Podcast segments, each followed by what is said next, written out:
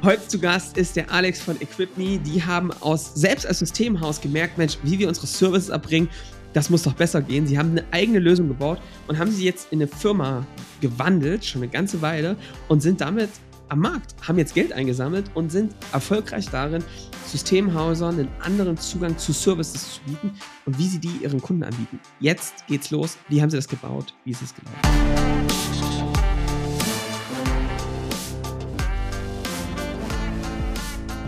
Willkommen zum Scaling Champions Podcast. Konkrete Tipps und Werkzeuge für die Skalierung deines IT-Unternehmens. Hier bekommst du komprimiertes Erfahrungswissen aus über 80 Skalierungsprojekten pro Jahr. Zusammengestellt von Johannes Rasch und Erik Osselmann.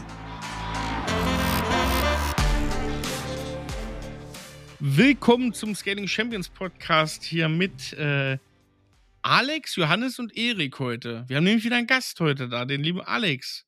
Hallo Alex. Hallo, grüß euch. Grüße. Johannes, bevor wir den Alex hier mal hören, bevor uns der Alex ja. mal erzählt, wer er überhaupt ist. Ihr habt es ja. ja im Titel schon gesehen. Und woher Erzähl wir, was wir heute machen. Woher ja, der also, kennt. Ähm, wir haben Alex äh, heute eingeladen, weil ihr ein super spannendes Unternehmen aufgebaut habt. Ihr habt selbst Erfahrung in der Systemhausbranche gesammelt. Ihr habt dann gesagt, Mensch, irgendwie, ich habe da so Sachen erlebt, die waren ganz verrückt. und ähm, eigentlich musste doch da auch die Art und Weise, wie zukünftig Services erbracht werden, als, ne, als von einem Systemhaus, eigentlich auch anders gedacht werden. Und ihr habt dann eben nicht gesagt, das müsste man mal machen, sondern das muss man eigentlich mal machen. Und dann habt ihr das eigentlich gestrichen und seid losgelaufen, habt es gemacht, habt jetzt ähm, auch nochmal Geld eingesammelt und ihr seid ähm, damit äh, super erfolgreich unterwegs und wir wollen heute mal darüber sprechen, was verändert sich in der Systemhausbranche, aber eben nicht nur auf so einer, weißt du, auf dieser Metaebene, wo alle sagen, ja, das müsste ja. man mal machen, sondern wie macht man es denn jetzt konkret? Ähm, was habt ihr selbst erlebt? Warum seid ihr in die Transformation gegangen? Und was kann man davon lernen? Darum soll es heute gehen. Und bevor wir damit starten, Alex, würde ich vorschlagen, sag dir mal ganz kurz, woher kennen wir uns? Wie seid, wie seid ihr dazu gekommen, heute mit EquipMe am Start zu sein? Ja, sehr gerne. Ja, ich bin schon seit 20 Jahren mittlerweile. Ich habe sehr, sehr früh gestartet, seit 20 Jahren irgendwo im IT-Space und ähm, mit meinem vorigen Unternehmen, was ein Systemhaus, eine Beratung war, äh, gestartet und vor eineinhalb Jahren, vor zwei Jahren irgendwann den Cut gemacht und Equipme gegründet, also neu gestartet. Ähm, wir haben uns kennengelernt, weil wir auch mit Equipme am Anfang natürlich auf der Reise ähm, der Frage der Positionierung und auch ein bisschen dem ganzen Engpass äh, sind und waren und ähm, haben dadurch letztendlich ja ähm, einen Spiegel gesucht und, und erstmal auch ähm, Menschen, die sich dieselben Fragen schon gestellt haben. Wie funktioniert eigentlich die ganze IT- und Systemhausbranche und ähm, was wollen eigentlich die Kunden der Systemhäuser am Ende haben? Ja. Und äh, dabei haben wir uns letztendlich kennengelernt. Und das ist, äh, ja. glaube ich, auch so das, wo wir jetzt so seit bald ein Jahr oder sowas immer wieder ähm, ja, uns spiegeln bzw. uns austauschen. Ja, sehr cool. Und Alex, erzähl mal, EquipMe, was, was tut ihr da? Was macht ihr? Also EquipMe ist entstanden aus unserem vorigen Unternehmen, als wir als Systemhaus versucht haben, Leistungen als Services und Subscriptions an unsere Kunden anzubieten. Und ähm, ja. dann haben wir irgendwann gemerkt, das funktioniert so alles mit klassischer Software nicht, weil das Geschäftsmodell ist kleinteilig, das ist sehr ähm, userzentrisch, das ist etwas, wo du letztendlich viele, viele einzelne Produkte, Services und Laufzeiten hast, ähm, die kriegst du in der klassischen transaktionalen oder in der ERP-Software, wo du was verkaufst und danach vielleicht irgendwie eine monatliche Dienstleistungsrechnung stellst, überhaupt nicht abgebildet. Und äh, mhm. äh, daran hatten wir angefangen, damals eine Software im Kern für uns zu bauen, die dieses Geschäftsmodell halt irgendwo ermöglichen, abbildet.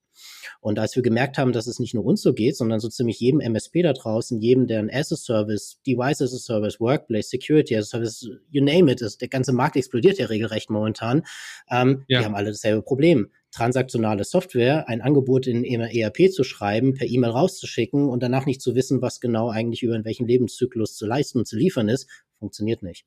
Also haben wir ja. irgendwann gesagt, hey, Moment mal, wenn doch jeder dieses Problem hat und wir auch mit so vielen schon auch irgendwie partnerschaftlich da im Kontakt standen, die alle unsere Software cool fanden, warum nicht das Produkt als Produkt spielen und die ganze Zeit sonst, ja. davor war es ja nur ein internes Tool und äh, warum das sozusagen ja. nicht ausgründen? Und das war auch so der Start von Equip ja.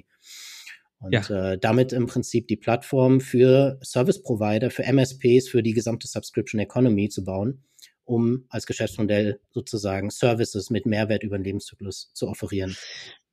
Und was ich ja hier spannend finde, Männers, ist ja, dass ihr quasi als eure eigenen Kunden, mhm. ihr habt das quasi als, als Tool mhm. gebaut für euch selbst, ja, und daraus gemerkt habt, Mensch, das bringt uns richtig was, können das andere nicht nutzen. Also quasi ja schon das, was wir irgendwie immer erzählen, ne? Du musst irgendwie da auf ein Problem stoßen, was es auch wirklich gibt am Markt und wie schnell Touch mhm. aufbauen mhm. mit Leuten, am besten ihr selbst, der das schon kennt.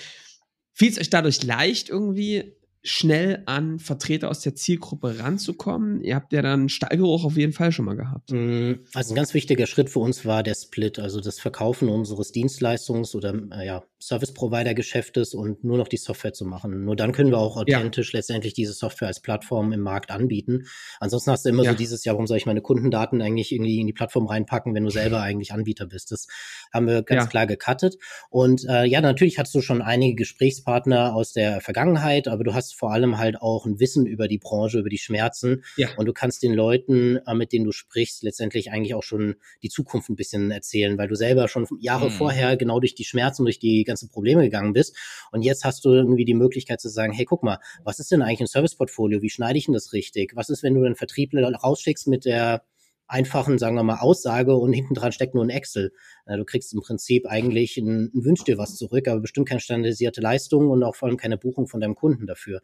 Und ja. ähm, all diese Erfahrungen können wir teilen. Wie baut man Services auf? Wie finanziert man Services, wenn zum Beispiel auch Hardware oder andere Komponenten mit drinne stecken? Das sind alles Challenges, die wir bei sehr vielen Service-Providern, Managed Service-Providern draußen sehen, wo sie letztendlich teilweise nicht wissen, wie sie die nächsten Schritte machen und trotzdem ganz klar in dieses Business rein wollen. Und ähm, ich glaube schon, dass ähm, der Stallgeruch in der Hinsicht eher die Expertise ist und, und die Erfahrung, die wir gemacht haben. Ja. Cool. trotzdem hast du ja gerade gesagt, ihr habt dann diese Aufsplittung gemacht, mhm. ne? Und ihr habt euer Dienstleistungsgeschäft äh, äh, verkauft. Warum, erzähl noch mal so ein bisschen diese Aufsplittung. Du hast angerissen, warum das wichtig für euch war, aber was waren so ganz, die ganz gravierenden Effekte, die ihr mhm. auch gemerkt habt, warum euch das dann vielleicht auch ein Stück weit behindert hat äh, in dieser Ausformung von Equip Me jetzt? Also ganz konkret hatten natürlich die, also ein Dienstleistungsgeschäft ist von der Kultur komplett anders als ein Produktgeschäft. Und wenn du da eigentlich anfängst, hast du genau das Problem. Die einen sind kundenorientiert und schaffen Lösungen für den Kunden. Und ähm, da sieht meistens jede Lösung auch ein bisschen anders aus, je nachdem, was dein Kunde halt eben auch für Anforderungen setzt. Ein Produkt zu bauen heißt, dieses erstmal zu ignorieren und einen Kern zu entwickeln, der für jeden gleich ist. Und dann letztendlich mit den Kunden auf eine Journey zu gehen, beziehungsweise die Kunden auch nur zu finden, die zu deinem Produkt passen. Ja, also da nicht sozusagen ja. falsch rum äh, die Attitude auch dann an den Tag zu setzen. Und das ist ein bisschen das Problem, wenn du beides in einem Unternehmen bist, also nach dem Motto, du ja. bist ein Dienstleister und baust dann sozusagen mal ein Produkt nebenher, wirst du ein Problem haben, du wirst das Produkt nie in die Skalierung bekommen. Du wirst immer irgendwo ja. als Dienstleister mit diesem Stallgeruch so gesehen äh, da hängen und ähm, dein Produkt eigentlich gar nicht zum Produkt machen, sondern eigentlich zu einer angepassten Kundenlösung und mit jedem Kunden eigentlich mhm. einen ewigen Aufwand und keine wirklich Skalierung reinbekommen. Das heißt, Projekte sind nicht innerhalb von drei Tagen erledigt, sondern in drei Monaten, in sechs Monaten, in zwölf Monaten. Ja, ja. Und das ist doch, Alex, oder? Das ist ja ganz entscheidend schon mal ein schönes Learning eigentlich, wenn du so auf die Reise gehst, so ein skalierbares Ding zu schaffen. Ihr habt das ja auch so gemacht. Du kannst sicherlich bis zu einem gewissen Part gehen, wo du merkst, da ist Bedarf am Markt, da ist was, da, da, da ist auch Action, ne? Nicht einfach zu sagen, okay, wir haben eine Idee, jetzt gründen wir mal ein Unternehmen und, und schmeißen da ganz viel Geld drauf, sondern schon zu gucken, naja, was ist da am Markt? Aber ab einem gewissen Punkt zu sagen, ey, komm, ein Team, was jetzt sich konzentriert um dieses Produkt kümmert, um das nach vorne zu treiben, weil du sonst immer wieder in dieses Projekt, Produkt, äh, Konkurrenzverhältnis kommst, was dich immer langsam macht. Ja, also du kommst, du kommst eigentlich nie an, weil du wirst immer Kompromisse ja. machen. Und äh, das war für uns so ein Thema kulturell. Es entstehen auch, und das hatte ich auch lustigerweise von anderen Unternehmen in eurem, in eurer Community gehört, dass ja. dann ähm, Rivalitäten oder irgendwie die einen haben ja. den Vorzug, die müssen nicht delivern, die anderen müssen zum Kunden. Da, mhm. das ist, mhm. das ist plötzlich auch ein kultureller Kampf im Unternehmen, wo Unternehmen teilweise dran zerbrechen. Und das ist ein Thema, du kannst dich nicht auf eine Mission einschwören, wenn du eigentlich zwei verfolgst. Die eine ist opportun, die eine ist kundenorientiert, die andere ist genau das Gegenteil. Und das ist ein Learning. Ja. Ich glaube, das muss man, so sehr man glaubt, das immer über, überwinden zu können, äh, am Ende aller Tage ist das ein ganz, ganz großes Hemmnis und das muss man sich ganz klar überlegen. Ja. Alex, jetzt war das so, als wir uns kennengelernt haben, ne, mit Paul und äh, wir, wir haben gequatscht und da war schon so, das ist eine geile Idee, es gibt diesen Markt, da sind wir uns alle einig, ja. Ähm, und trotzdem gab es auch am Anfang ähm, Punkte, wo du echt am Markt gemerkt hast, boah, irgendwie, ne, zum Teil sind manche noch nicht so offen. Was, auf was für Hindernisse oder Barrieren seid ihr gestoßen? Wie habt ihr sie überwunden? Was war so der Engpass der Woche oder die Sackgasse der Woche, in die ihr so rein gelaufen mhm. seid oder die ihr erlebt habt? Also ich vergleiche das so ein bisschen immer mit dem Thema, ähm, also es gibt dieses Three Horizon Innovation Model, wo du im Prinzip sagst, hey, es gibt irgendwie ein, ein Horizont 1, wo du ein Hier und Jetzt Problem adressierst und dann ja. gibt es irgendwie das, das danach gelagert und dann die Vision irgendwo dahinter. Ähm, ich glaube, dass wir am Anfang sehr stark mit diesem Thema, ich möchte gerne Subscriptions offerieren, nachhaltige Umsätze, eine stabile Marge oder höhere Marge fahren. Ähm, das ist eine Wunschvorstellung, aber es bedeutet, dass du hart wirklich transformieren musst. Du musst dein Unternehmen, ja. deine Sales-Mannschaft, deine Incentivierung und so weiter komplett verändern und du musst aufhören, deinem Kunden bei jeder Anfrage ähm, auch Ja zu sagen und ähm, liefere ich ja. dir. Du musst sagen, nein, gibt's bei mir nicht, denn ich bin spezialisiert in dem und dem Bereich und das kannst du jetzt ja. hier buchen und dann skaliert das Ganze.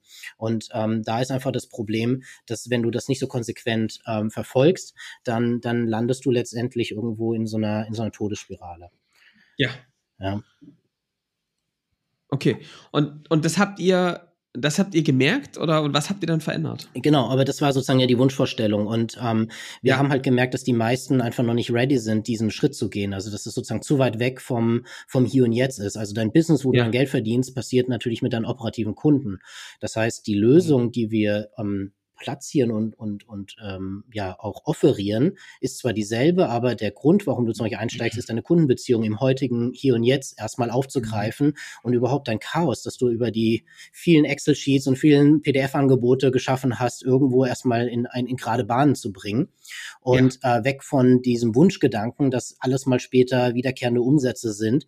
Ähm, das heißt, eine Lösung im Horizon One zu schaffen, die heute heißt, starte doch bei deinem Ist-Bestand, starte bei deinem Bestandskunden, digitalisiere deine Beziehung zwischen deinem Kunden, deiner bis bisherigen Verträge, sodass alle in deiner Mannschaft auch wissen, was sie tun müssen und gegebenenfalls, und das passiert häufig, dass du nicht mehr leistest, als du eigentlich verkauft hast. Das heißt, den Workload reduzieren aus deinen operativen Mannschaften, indem du genau weißt, was zu tun ist und eben auch was zu lassen ist. Und das ist ein Thema. Oder deine, mhm oder deine Produktivität erhöhst, oder? Ja. Weil du merkst, ey, wir können eigentlich viel mehr abrechnen. Wir leisten hier ganz vieles aus einer Nettigkeit, die uns aber auch schadet, weil sie immer mehr Stress erzeugt. Ja, meistens aus einer Unschärfe ähm, heraus. Du weißt ja nicht, in, wenn du einen Vertrag schließt mit einem Kunden über eine gewisse Managed-Service-Leistung im Outsourcing, dann hast du typischerweise, wenn das vertrieblich passiert, eine abstrakte Ebene. Ja, das heißt, du hast ein Leistungsversprechen. Du hast gesagt, das machen wir jetzt für 100 Klar. User zum Beispiel. Mittlerweile sind es aber 120. Die 20 wurden aber nie mehr abgerechnet und überhaupt erfasst.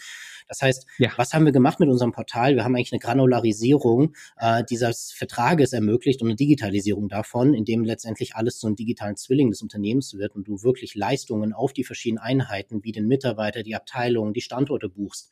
Und damit wird natürlich für dein gesamtes Team plötzlich klar, was hat der Kunde eigentlich für eine Leistung von dir und was schuldest du ihm.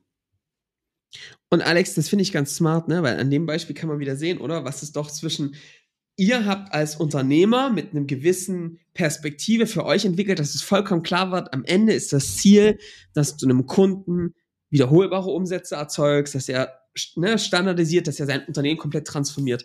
Und was ihr eigentlich erlebt habt, war, dass der Markt in seinem Problembewusstsein oder auch in der Stufe, was er sich zugetraut hat selbst, oder?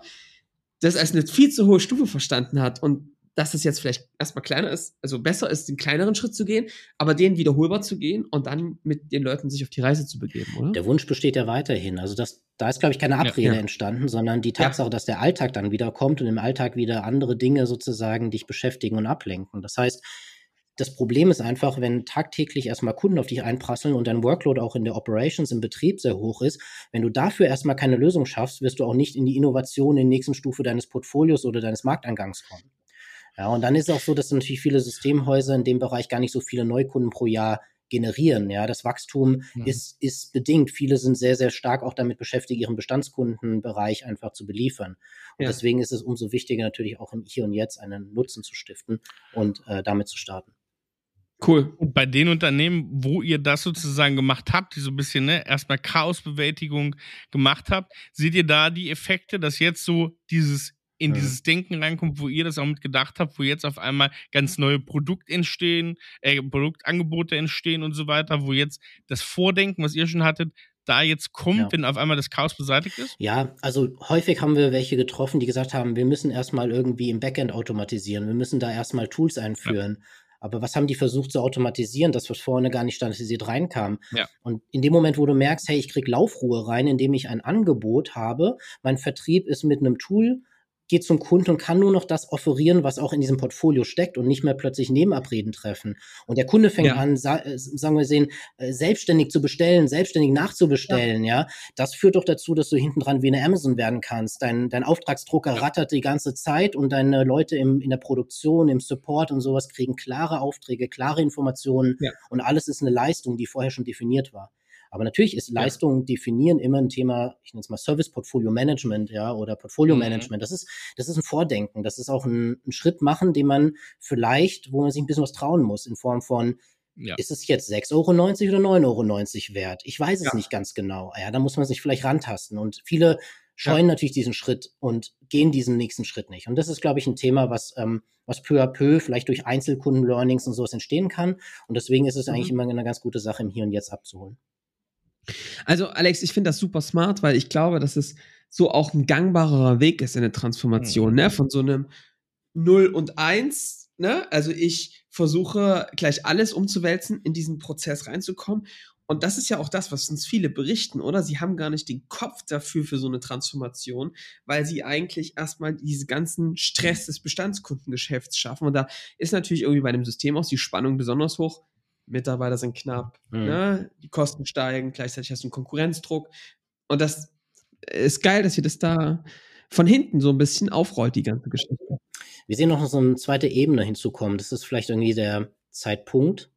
Ähm, es geht irgendwo darum, dass die ähm, Konkurrenz jetzt nicht mehr das nächste Systemhaus ist, sondern plötzlich Startups, die einen Service offerieren, der simpel ist, der einfach ist. Und damit meine ich jetzt gar nicht, dass es ähm, technologisch simpel ist, sondern es ist einfach zu konsumieren. Ähm, ein sehr prominentes ja. mag sowas wie Everphone sein, die irgendwo das Smartphone als Device as a Service ähm, ja, Unternehmen einfach offerieren und ähm, man sich nicht mehr so viel darum in den Kopf macht. Und ähm, das sind so Sachen, dann kommen Kunden, die sagen, ich hätte gerne ein Bestellportal, ich möchte gerne transparent von meinem Provider, von meinem Dienstleister Leistungen beziehen und nicht mehr in der Blackbox. Und das sind plötzlich alles ja. solche Effekte und so Challenges, ähm, die nochmal neben den sowieso schon existierenden Herausforderungen, seinen Vertrieb auf Vordermann zu bekommen und seine Produktion äh, irgendwie zu standardisieren, damit der Workload herausgeht. Ähm, also ja. ist eine dritte Dimension, neue Angebote, die mein bisheriges Angebot substituieren. Ich meine, wir hatten es vor Jahren mit Cloud nach wie vor, ja, weniger ja. Storage, weniger Server, weil Cloud ersetzt es, beziehungsweise Software as a Service als die ja, fertige Lösung dazu. Ja.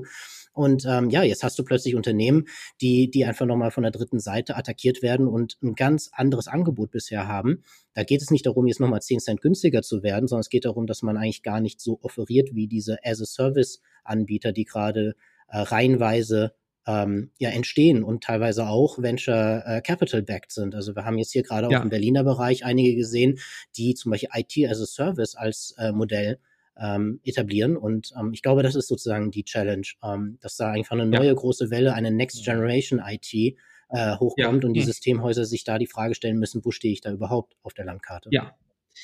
Also das heißt, ein Schritt kann eben wirklich sein, sein Portfolio anders zu definieren. Die Beziehung, das ist ja das Asset oder was ich habe, die Beziehung zu meinen bestehenden Kunden, ja, ja so zu bauen, dass die klar sind und dafür mehr Zeit für persönlichen Kontakt auch irgendwie ähm, entsteht, weil ich einfach dieses ganze Gehuddel mhm. äh, im Hintergrund nicht habe. Ähm, das sehe ich total. Ja. Und auch die Wertigkeit zu steigern, also in den Prozess reinzugehen. Weil wenn ich meinem, ja. mit meinem Kontakt, der vielleicht der IT-Manager ist, der bei mir sozusagen bestellt bisher, weil ich irgendwie technische Dienste anbiete und sozusagen ermögliche, ihm helfe, diese Leistung in der Organisation zu offerieren. Also dass zum Beispiel, was es sich, die ähm, Buchhaltungsabteilung an die richtigen Tools kommt, dass dass die äh, Sales Units richtig ausgestattet ja. sind, dass ähm, die Standorte richtiges Netzwerk, Drucker, was auch immer sie benötigen, erhalten. Na, dann bin ich ja plötzlich mitten im Prozess. Dann helfe ich ja sozusagen der IT-Abteilung nach vorne zu kommen und dem Business einen ja. Service zu offerieren. Wenn ich hinten dran ja. der Partner bin, der A mit der Software, aber eben auch mit einem Teil des Basisportfolios um die Ecke kommt, darin, wo ich gut bin, gar nicht in der Individualität, das kann ja die IT-Abteilung machen, aber beide zusammen sozusagen ein Portfolio nach vorne bringe, dann helfe ich natürlich einerseits der IT-Abteilung, diesen Ruf, die Sichtbarkeit, den Mehrwert zu schaffen, aber dann bin ich natürlich auch der gesetzte Partner, weil ich in der Prozessebene ja. und nicht mehr nur in der Technik unterwegs bin. Und das eigentlich mit dem, was ich sowieso schon die ganze Zeit tue, was es sich Arbeitsplätze oder Managed Printing Services oder irgendwelche Leistungen dieser Art und Weise standardisiert und routiniert bereitzustellen. Also, ist dann der Schritt zum Trusted Advisor, ne? Was ja. wir hier genau schon so hatten. Ja, wir sehen das. Wolltest du es gerade sagen hören? Ach, Erik, du bist so süß. ja, wir, wir, verstehen uns, die, Jahr, die, Jahre haben uns ja auch zusammengeschweißt. Siamesische ja. Zwillinge. Ne, ist so. Mhm. Ist so. Ja, Johannes, geht's dir gern du. Nee, also das wollte ich gerade sagen. Ich meine, da, da, da stimmst du ja gerade ein Lied ein, was wir auch schon hier im Podcast hoch und runter singen, ähm, dass du als Systemhaus dann fragt man sich ja, was mache ich denn denn eigentlich noch? Und ähm, da haben wir immer so dieses Bild des Trusted ja. Advisors, also zu ja. sagen, guck mal, die Software bestellen können Kunden überall, ja. ne? Dienste bestellen, das wird auch irgendwann gehen.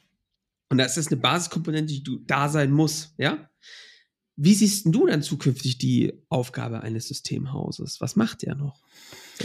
Also wahrscheinlich ist diese grundlegende Frage der Systemintegration schon etwas, auch wenn es SaaS-Applikationen sind, Cloud-Applikationen, ähm, ja. die sozusagen nutzbar zu machen, auch wenn 80, 90 Prozent aus der Applikation selber kommt, ähm, da ein ja. wenig, aber mehr Richtung auch das Unternehmen und auch den, die, die Geschäftsgebaren verstehen und letztendlich auch mit Branchenwissen, vielleicht auch in der Fokussierung in Branchen ähm, dort zu helfen. Weil was wir trotzdem auch sehen, ja. ist, dass Hersteller, äh, sei es Dell oder HP, die auch jetzt einfach hingehen und sagen, hier, selbst für Small and Medium Business kannst du bei uns Device as a Service ähm, direkt ordern mm. und buchen. Also während zum Beispiel die Data Center Ecke in die Cloud geht und ich das als Service einfach nur noch konsumiere und die Workplace-Situation direkt von den Hardwareherstellern mit ähm, ja, abgedeckt wird, ist schon die Frage, was ist sozusagen der Dienstleister, das Systemhaus vorne, ähm, welche Rolle hat das? Und ich glaube schon sehr, ja. dass es um die ähm, um die letzte Meile geht, um die konzeptionelle Ebene, um die prozessuale Ebene. Und deswegen ist es schon auch ein wertvoller ähm, Gewinn, wenn ich es schaffe,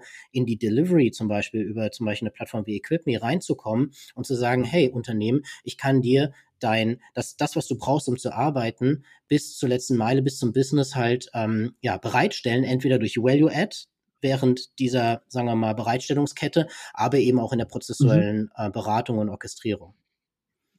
Ja. Es ist ja ganz interessant, wenn wir sehen, du hast so ein bisschen Next Generation IT gesagt, ne? Es ist so, es ist so ein bisschen dieser Pfad von zwei Seiten. Es ist auf der einen Seite dieser, dieser Effekt, dass du immer mehr Spezialsoftware hast, immer branchenspezifisch für einen sehr kleinen Anwendungsbereich, der aber sehr powerful ist, ne? Und das zu sagen, das in eine vernünftige Linie zu bringen, ne, bei diesen Unternehmen, das wirklich funktioniert, dass du daraus dein Business dran langhangeln kannst, aber mit sehr individuellen Sachen. Das ist, glaube ich, dieser zweite Schritt, der sehr wahrscheinlich den heutigen Systemhäusern zukommt, diese sehr spezielle Software der einen Seite, auf der anderen Seite in ein Modell reinzubringen, ne? Mhm.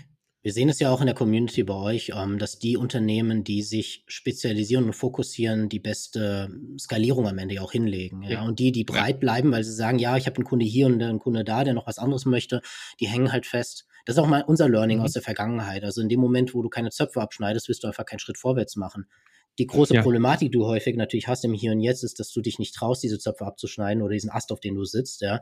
Ähm, und das ist natürlich so ein Thema. Und da musst du halt irgendwie einen Weg für dich finden, aber dich auch als Unternehmer sicherlich irgendwo motivieren zu sagen, wenn ich diesen Weg, also wenn ich nicht vorhabe, irgendwo anzukommen und dir ein klares Bild deiner Vision machst, dann, dann wirst du diesen Weg halt auch nicht erkennen und bestreiten. Ja. Und ich glaube schon, ja. dass man den Mut haben muss, äh, dann halt gewisse Zöpfe abzuschneiden und ähm, dann, dann wird sich das, und so ist es bisher immer bei uns auch gewesen, zum Positiven wenden.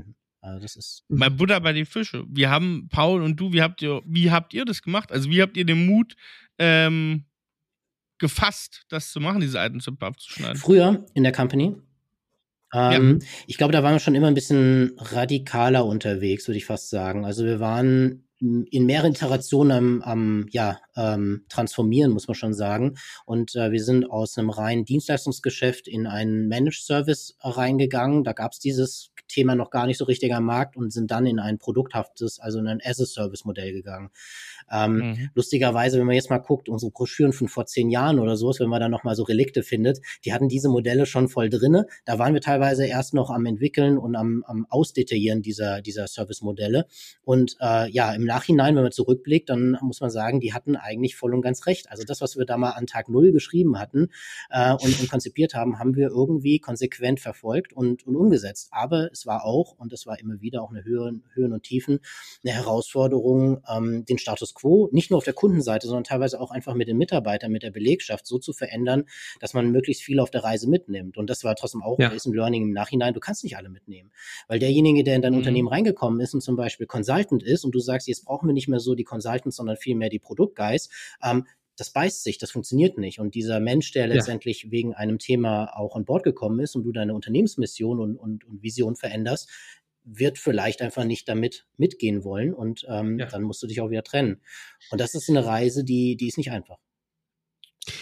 Alex, ich möchte eigentlich auf den Punkt bleiben, weil ich finde, du sagst hier ganz, ganz wahre Worte und die, du hast gerade über Fokussierung gesprochen und dass das, dass du das auch bei unseren Kunden merkst und auch für euch ist das natürlich total aufgegangen, diesen Fokus zu halten, nicht auf allen Kunden das zu machen, sondern ne, wirklich seine Kundschaft zu fokussieren und auch das Thema.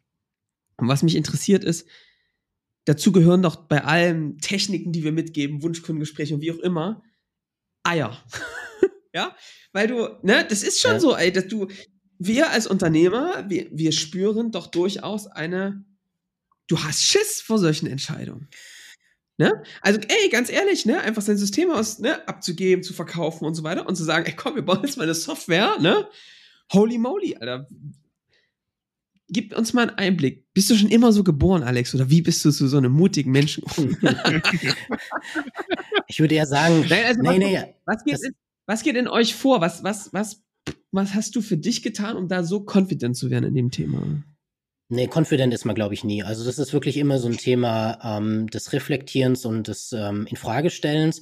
Vielleicht sind wir manchmal ein bisschen crazy, weil wir einfach sagen, whatever it takes, so nach dem Motto, wir gehen es einfach ja. mal an und, ähm, und gucken dann, was auf uns zukommt. Ähm, also ich glaube schon, dass dieses ganze Thema der Transformation ähm, dass viele hoffen, dass es natürlich, oder auch wenn es größere Companies sind, dass man einen ein Plan vorlegen kann, hey, wenn ich jetzt was transformiere, investiere da rein, wann kommt da was raus? Das, das gibt's nicht. Es gibt keinen Masterplan für das Ergebnis einer Transformation.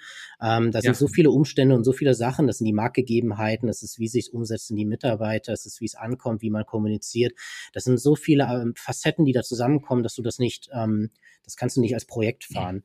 Das heißt, letztendlich ja. ist es eine unternehmerische Reise und ähm, ja, die Frage ist sozusagen eigentlich als Unternehmer, hast du eine Vision und fragst, wenn du dich fragst, habe ich die heute eigentlich implementiert, verkörper ich die ja. äh, und du zur Antwort Nein kommst, dann musst du dich fragen, was sind die nächsten Schritte, um dahin zu kommen. Ja, wenn du sagst, ja. ja das ist es voll und ganz, das ist das, was ich machen wollte, mhm. dann ist es auch legitim. Ja, also wenn du dann einen Markt hast und, und, und Spaß dabei hast und alles gut funktioniert, muss man auch nicht immer alles verändern. Das ist gar nicht die Sache. So ist es.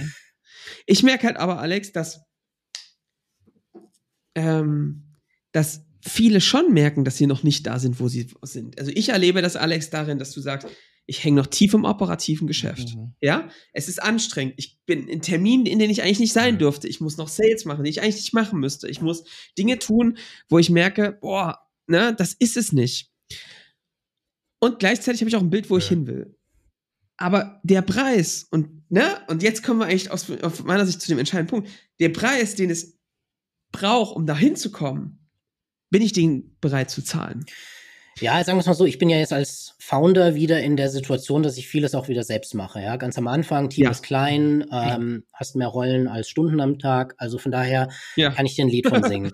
ähm, ja. Ich glaube trotzdem, dass ich eins anders mache als zuvor, vielleicht auch aus der Erfahrung, aus dem Learning heraus. Ich mache Dinge, operativ so lange, bis ich ein Muster erkenne, um sie dann systematisch entweder mhm. in eine Rolle ja. zu überführen und dafür einen Mitarbeiter ja. einzustellen oder eben dementsprechend zu sagen, das ist Käse und schalte diese Aufgabe, dieses Thema komplett ab, weil es gibt so viele Sachen, die dich auch ablenken, die einfach nicht da sein sollten. Ja. Ähm, und ganz ehrlich, wenn du zu früh eine Rolle schaffst, Mitarbeiter einstellst oder die Rolle nicht klar definierst, dann hast du ganz viel operatives sagen wir, Bewegung, ja.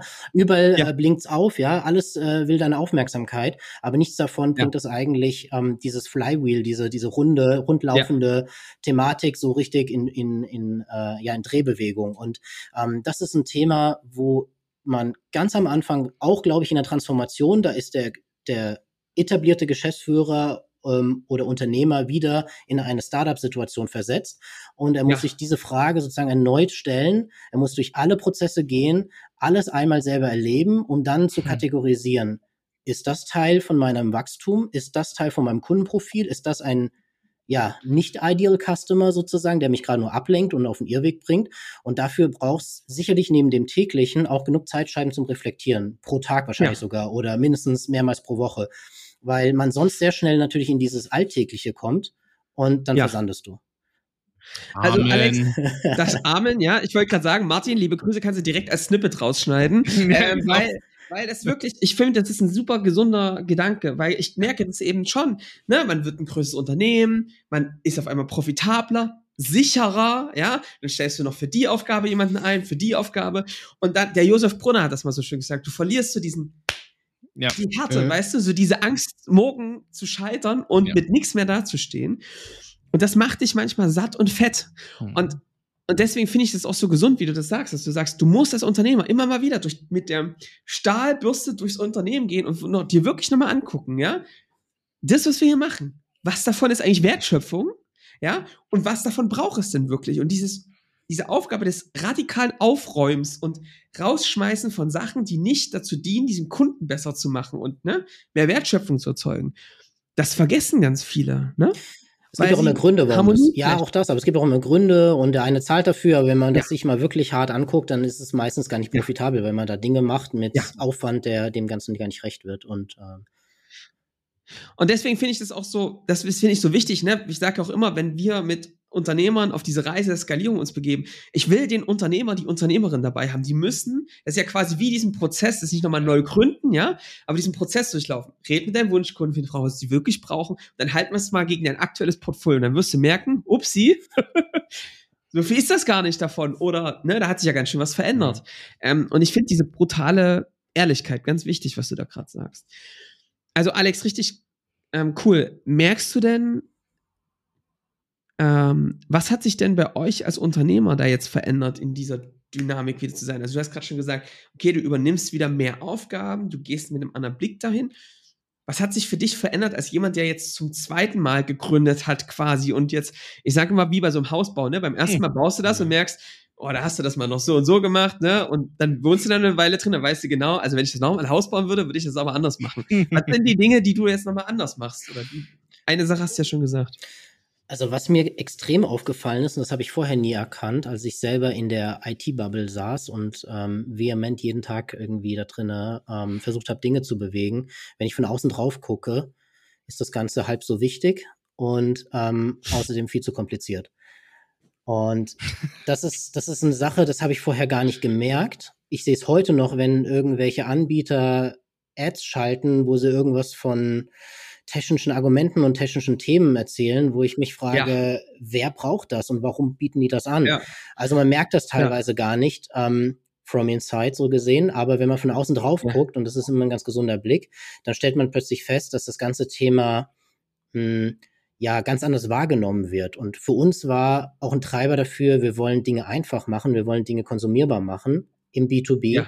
Und ähm, das ist für uns zum Beispiel der Inbegriff Services sind die höchste, sagen wir mal, Aggregationsform, eine Leistung voll verantwortet zu offerieren. Deswegen ist es jetzt nicht nur irgendwie die nächste Evolutionsstufe von dem, was ich eh schon getan habe oder ein anderes Pricing-Model, sondern es ist für ja. IT-Unternehmen jetzt im Speziellen im, in diesem Bereich die Chance, letztendlich ihre Leistung ja ähm, schlüsselfertig und unkompliziert, also lösungsorientiert bereitzustellen. Und wenn Sie das sozusagen bei Ihren Kunden offerieren und auch aus dieser ganzen Abgrenzungsdiskussion rauskommen und den Punkt, den Ihre Bele Kundschaft und, und Ihre ähm, Zielgruppe sozusagen als Schmerz hat, eigentlich als Leistung offerieren. Also die Lösung für ja. diesen Schmerz, für die Aufgabe, die der Kunde selber nicht bewältigt bekommt oder nur mit sehr viel Aufwand, ähm, dann liefern sie einen ja, ich nenne es mal Business-Mehrwert. Und ähm, das ist, glaube ich, etwas, was A, natürlich der Kunde viel besser greifen kann und auch viel willkommener mhm. ähm, konsumiert. Und das ist ein Thema, das ist uns aufgefallen,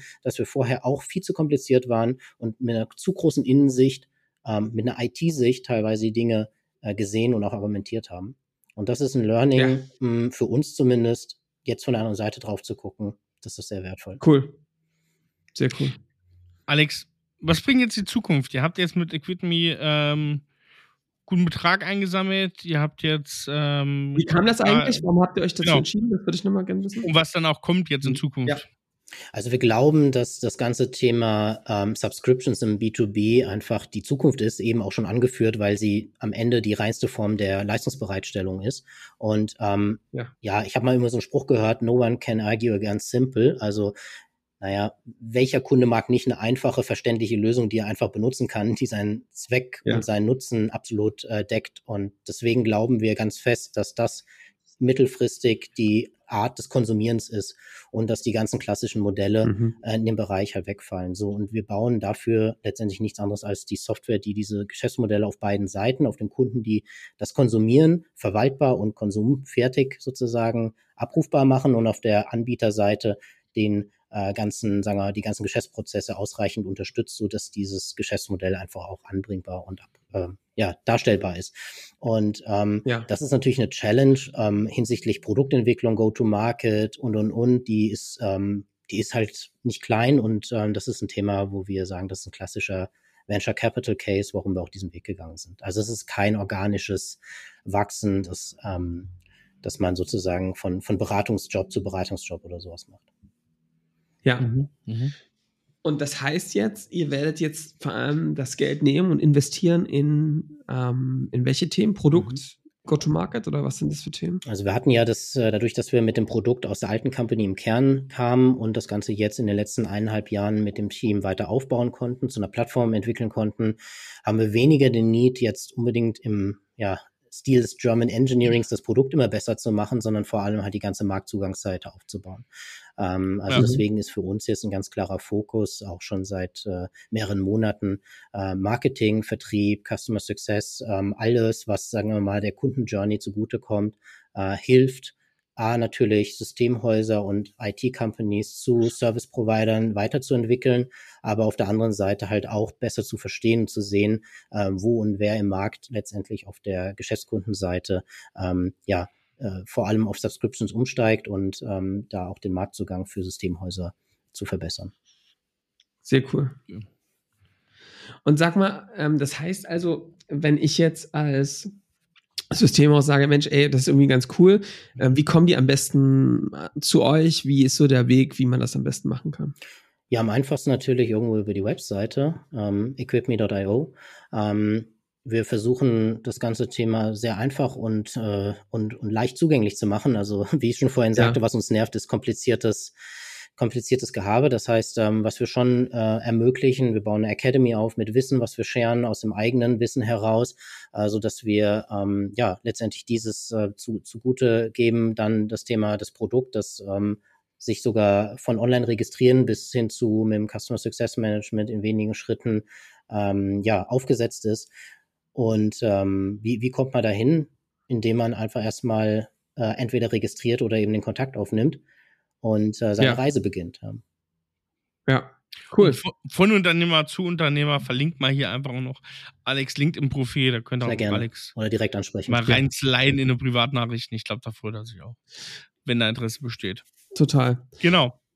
Also Alex, ähm, äh, richtig coole Journey. Ähm, und sag mal, wenn du einen Wunsch frei hast, ähm, Subscription Economy, IT-Systemausbranche, was wünschst du dir für die Zukunft? Ja, das ist, äh, also ich persönlich, ich habe immer, ich mag, dass die Aufgaben und, und die Veränderung mit Spaß und mit äh, Freude ähm, ja, passiert und, und gelingt. Ähm, unsere bisherigen ja. Kunden spiegeln das auch, glaube ich, wieder. Ähm, da haben wir genau das Thema, dass wir eine gute Partnerschaft leben und äh, dass wir gemeinsam erfolgreich die Transformation vorantreiben. Und äh, wenn ich einen Wunsch frei hätte, dann will ich das mit Hunderten von weiteren Unternehmen auch in Zukunft so machen, ähm, weil ich glaube, ja. dass, dass diese unternehmerische Reise jetzt auch nicht nur einfach ein Softwareprodukt ist, sondern schon eine Veränderung ist, die wir, wie gesagt, ja. mit unserem Wissen unterstützen und auch immer ein offenes Ohr haben, äh, um zu kollaborieren und zugänglich sind. Sehr cool. Nice. Ich freue mich auf jeden Fall. Ähm, ist bombenmäßig. Wir werden bestimmt immer mal wieder was zusammen machen, weil es ja einfach echt an vielen Stellen ähm, sehr cool miteinander passt. Ähm, das ist der Plan. Das ist richtig cool, Alex. Ja. Cool. Ich würde sagen, bevor wir hier ähm, zum Ende kommen, Alex, ne, jetzt hast du gerade Zeit gehabt, dir zu überlegen. Wein der Woche. Guck mal, letztes Mal, als ich schön Wein trinken war, ne, im Rheingau, mhm. Da habe ich dich sogar noch getroffen. Das heißt, du sitzt an der Quelle, Alex. Da brauche ich jetzt auch mal hier ein paar, ein paar Weine. Hast du irgendwas? Ja, bei mir reguliert das immer. So im Winter muss es der Rotwein sein. Äh, bin ich so ein mhm. Prim Primitivo-Fan. Ähm, aber jetzt ja, hier, wenn, wenn das Wetter sich äh, verbessert, was ja nicht jeden Tag so ist, aber ja. ähm, doch langsam wärmer wird, dann ist es entweder Rosé, schön aus Frankreich, ja. oder letztendlich momentan Weißwein. Und da muss ich sagen, ist es dann durchaus auch mal einer aus dem Rheingau oder halt ja, ähm, ja vom Riesling, Weißburgunder, äh, irgendwas, was frisch und, und, und locker ist. Und äh, da probiere ich mich eigentlich so querbeet durch, so dass ich dir gar keinen Tipp geben kann momentan. Keinem, ja, kein Weingut, meine. Aber wo hast du für euch in der Region was, wo du gerne essen gehst oder was hm. trinken gehst? Hast du bei dir ähm, Lokalitäten, die empfehlenswert sind? Ähm, das ist eine gute Frage. Vielleicht brauche ich einen Tipp vom Erik. Äh, der, der schon beim letzten Mal die besseren Connections hatte zu regionalen. Wirklich? zu regionalen äh, äh, kleinen Schätzen, ja. Also das Rheingau ist natürlich, also die ganze, auch Rheinhessen und so ist natürlich eine super schöne Gegend und äh, da sind viele Straußenwirtschaften und, und äh, ja. alles möglich, wo du einfach einkehren kannst. Ähm, und ähm, das ist ja immer schön an diesen Weingebieten, ja, dass man das immer so, dass da so eine Leichtigkeit mit herrscht, wo man ja. der, von der man sich gleich mittragen Absolut. Anderes Lebensgefühl, Absolut. ne? Es ist, ist so. so. Ich, ich gebe jetzt einen Tipp einmal äh, in, in Rüdesheim, das ist ja zu, äh, mhm. zu German Disneyland, muss man ja sagen da. Also es ist ja wirklich, ich habe sowas noch nie gesehen. Weil? Das, es ist wirklich, also Alex, du kennst ja. es ja als, als Eingeborener da. Na, weil du gehst da lang und du findest von Kuckucksuhren über Tra Bedienung in Trachten, wirklich in, in einem so einem Kerngebiet von ein Kilometer wirkt es auf einmal, ob du Deutschland in einem Brennglas zusammennimmst. Du hast nur ausländische Touristen. Und da gibt's am Rüdesheim am Bahnhof bisschen Stück hoch, äh, hintern, hinterm, ja, kleiner Hintergasse, ganz weit weg von Touristenströmen, hast du das Bies, ähm, äh, B-E-E-S und ganz tolles junges Restaurant, ähm, sind, glaube ich, wirklich ähm, am, auf dem Stand, dass die in den nächsten Jahren auch vielleicht Richtung Stern äh, was machen. Der Koch, ehemaliger Sous-Chef im äh, Hattenheimer Krug, auch sehr bekanntes mm. Restaurant, habe ich hier schon mal empfohlen. Und zu trinken würde ich jetzt einfach mal Klassiker, Balthasares, VDP-Weingut, äh, Hattenheim, äh, von unserem, ist ein Riesling-Einstieg, ähm, richtig gutes Zeug, äh, kann man machen. Und ja, das würde ich mal sagen als, als Tipp, um hier im Rheingau zu bleiben bei beiden Sachen. Top. Cool. Alex, danke für deine Zeit. Ich habe ich hab zu danken. Äh, wir, wir, wir hören Hat Spaß uns. gemacht. Ja. ja, und wenn du im Rheingau bist, dann meldest du dich. Weil scheinbar kennst du dich das ja besser da aus, ja, als ich. Also von ich zeig dir ein paar ja. in deiner Heimat. das wäre nett von dir. Da haben wir ein Date. Ja, sehr cool. Gerne, gerne. Sehr ja, schön. Mega. Gut. Dann. Ich wünsche euch was, Männer. Macht's gut. Tschüss dann, macht's Ciao. gut. Ciao.